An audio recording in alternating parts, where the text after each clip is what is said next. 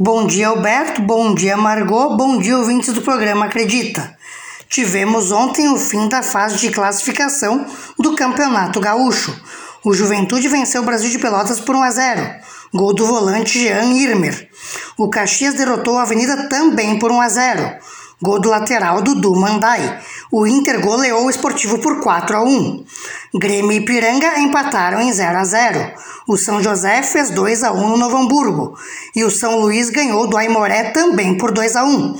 Com isso, as semifinais, que já começam no próximo fim de semana, ficaram assim: Caxias e Inter, primeiro confronto no Centenário, segundo no Beira-Rio. Grêmio e Piranga, primeiro jogo em Erechim, segundo na Arena. Em caso de igualdade na soma dos placares, a classificação será definida nos pênaltis. Com a vaga nas semifinais, o Caxias garantiu vaga na Copa do Brasil 2024. Caso não consigam um acesso esse ano para a Série C, Caxias, Brasil de Pelotas e Novo Hamburgo garantiram vaga na Série D 2024 pelo estadual. Esportivo com 6 pontos e Aimoré com 4 caíram para a divisão de acesso.